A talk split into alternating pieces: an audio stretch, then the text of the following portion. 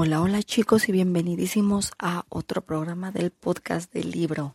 Así es, soy Jess y si han llegado aquí es porque les interesa leer alguna historia buena, interesante, llena de fantasía, algo de romance, intriga, ¿por qué no? También algún detallito de terror, cosas que nos encanta encontrar en nuestros libros de ficción. Entonces, si les gusta todo este tipo de material, no dejen de unirse al podcast, ya saben, suscríbanse para que no se pierdan ningún programa.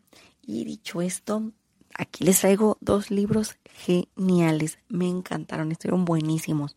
Por un lado tenemos Coraline de Neil Gaiman y por el otro tenemos Summer de Joseph Sterling. Entonces, la cosa está llena de fantasía y, por qué no, también con unos cuantos detalles un tanto macabros. ¿Qué les parece si comenzamos por Coraline? Y, como ya saben, sinopsis. Al día siguiente de mudarse de casa, Coraline explora las 14 puertas de su nuevo hogar. Trece se pueden abrir con normalidad, pero la decimocuarta está cerrada y tapiada. Cuando por fin consigue abrirla, Coraline se encuentra con un pasadizo secreto que la conduce a otra casa tan parecida a la suya que resulta escalofriante. Sin embargo, hay ciertas diferencias que llaman su atención. La comida es más rica, los juguetes son tan desconocidos como maravillosos y sobre todo hay otra madre y otro padre que quieren que Coraline se quede con ellos, que se convierta en su hija y que no se marche nunca. Pronto Coraline se va a dar cuenta de que tras los espejos hay otros niños que han caído en la trampa. Son como almas perdidas y ahora ella es su única esperanza de salvación. Pero para rescatarlos tendrá que recuperar a sus verdaderos padres y cumplir así el desafío que le permitirá volver a su vida anterior. Sí, este es el libro de donde salió la película de Coraline. Entonces, la cosa pues tiene que ver justamente con estos tintes oscuros como de terror, pero también con esta historia llena de, de, cosas así muy góticas, de elementos muy este sí muy de fantasía, pero más fantasía oscura, muy grimdark, sí, la cosa se pone interesante. Como les dije, la historia, pues sí, es del autor Neil Gaiman. Ya saben, este mismo autor que hizo también Neverwhere o que hizo también Stardust. Entonces, si ya me han leído esos libros, pues coméntenme aquí abajo si les gustaría que yo también les trajera reseña. Digo, en el caso de Stardust, que ya lo leí, o que leyera algún otro libro del autor, por ejemplo, Neverwhere o cualquier otra historia.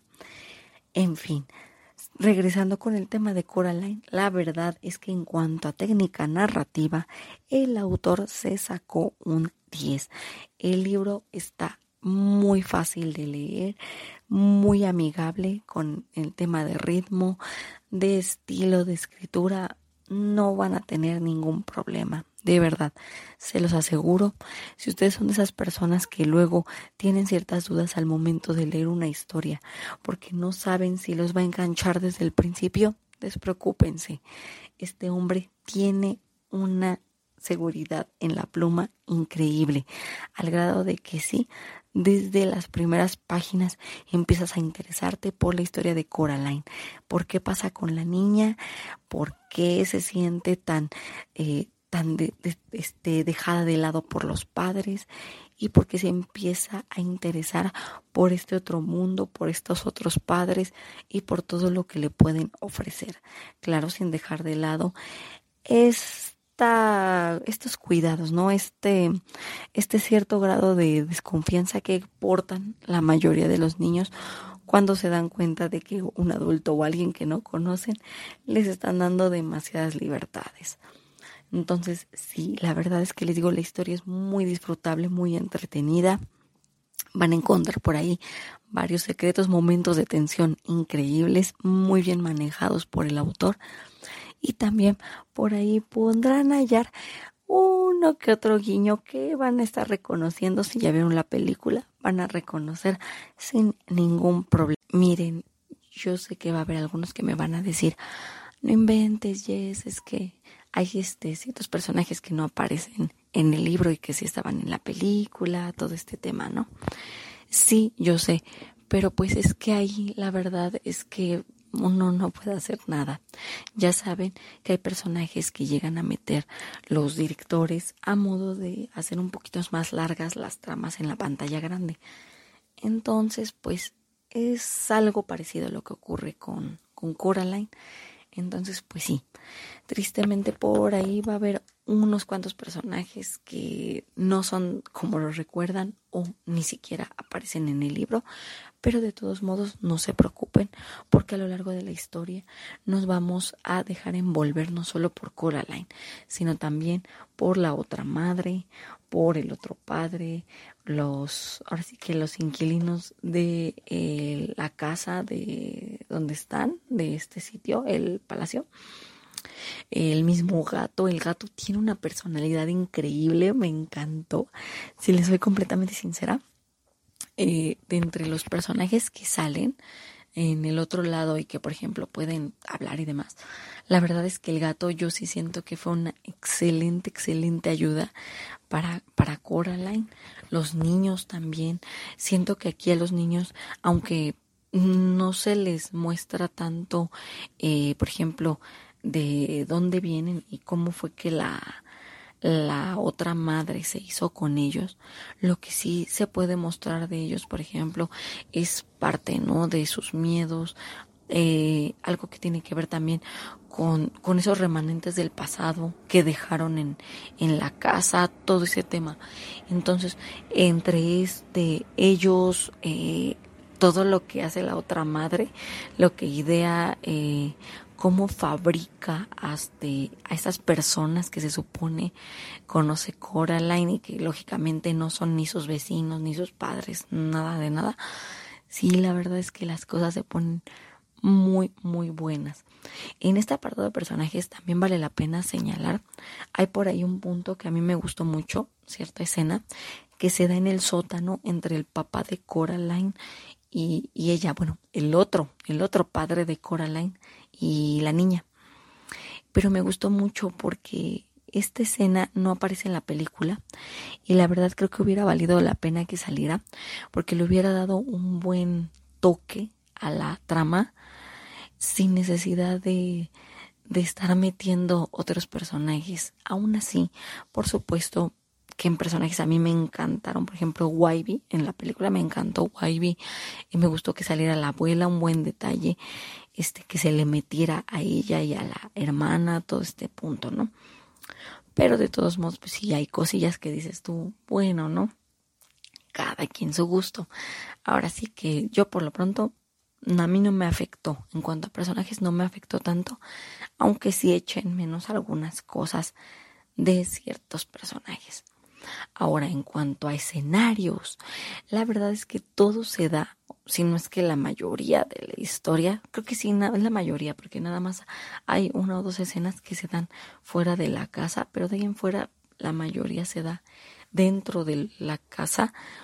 Y sí, sinceramente, el hecho de que se adopte a la casa como otro personaje más y que se le envuelva tanto eh, a nivel, digo, ahora sí que en la realidad por cómo vive Coraline con los padres y que se le envuelva ya a nivel este en el otro plano por la otra la otra madre y demás eh, que se le envuelva ya como como otro personaje y demás y que se vaya degradando poco a poco a mí sinceramente me encantó muy buen acierto por parte del autor y yo sinceramente a esta historia sí, sí eh, le, le dejé una puntuación bastante buena en Goodreads y en mi blog.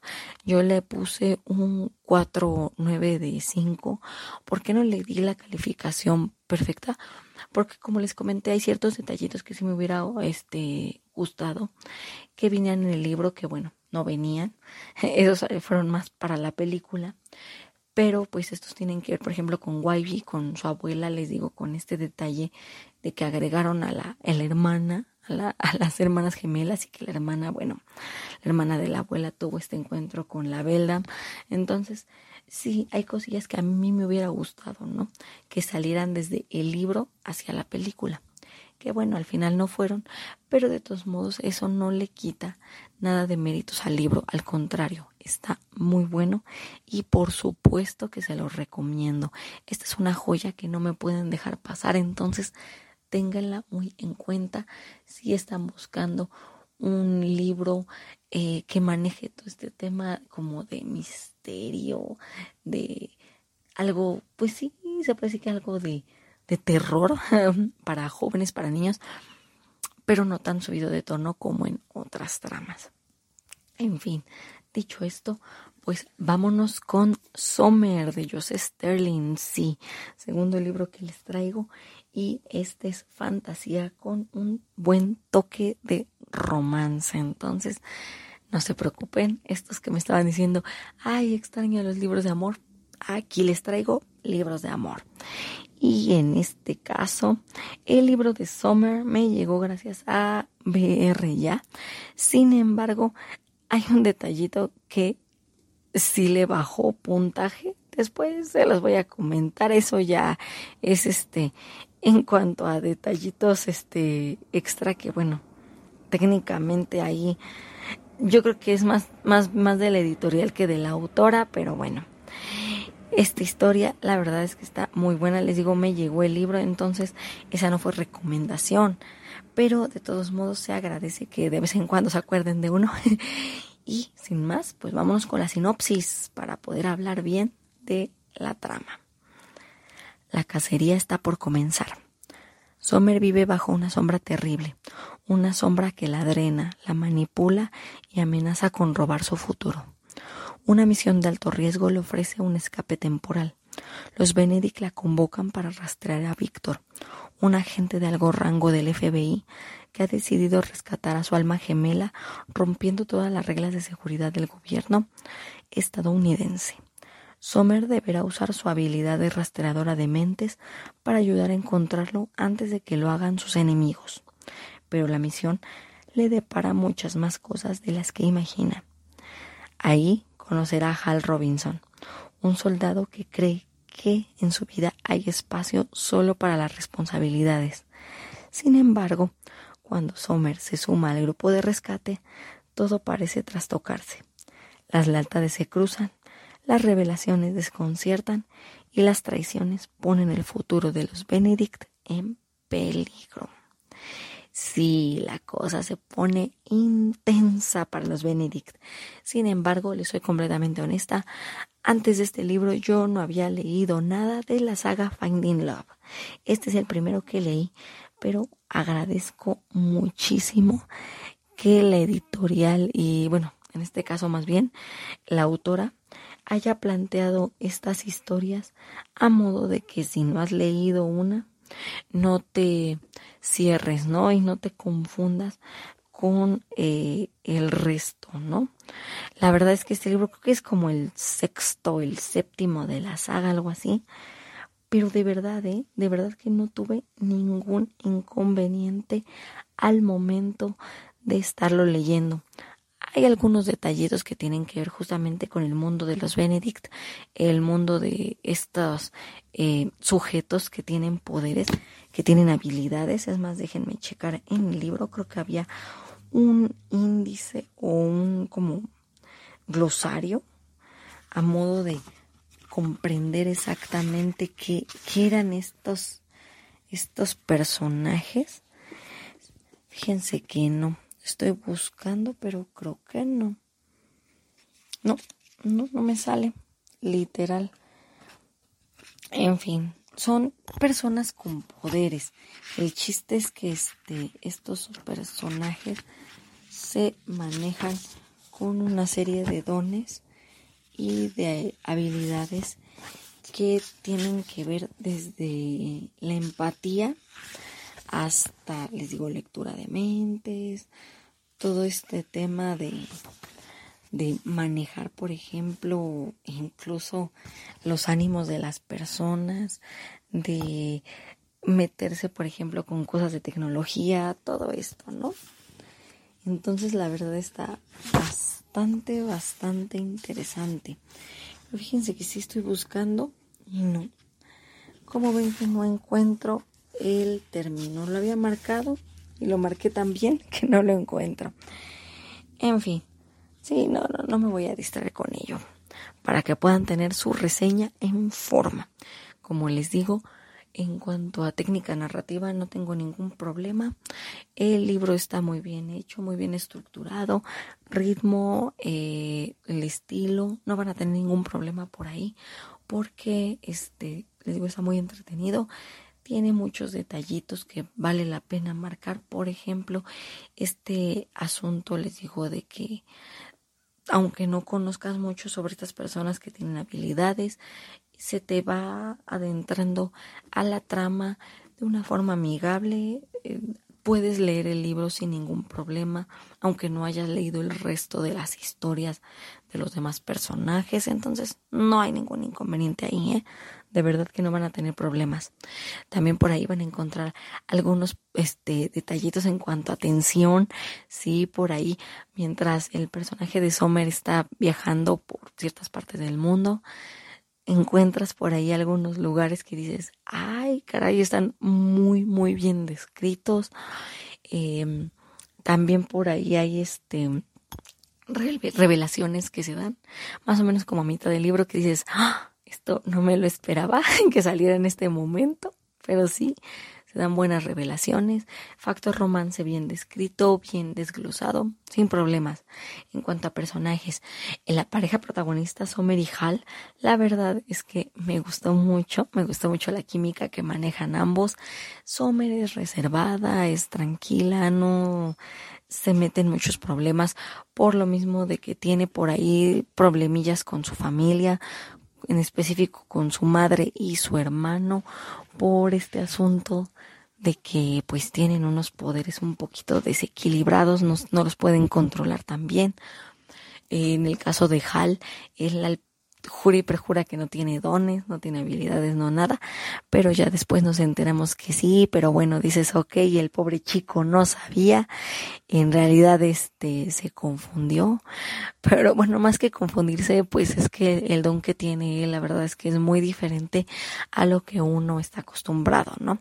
Por ejemplo, en el caso de Sommer, justamente que es una rastreadora de mentes, en el caso de Hal, él es más como un bloqueador de poderes, por entonces, pues sí, lógicamente, pues iba a estar más difícil que él pudiera ubicar qué onda con sus dones, ¿no?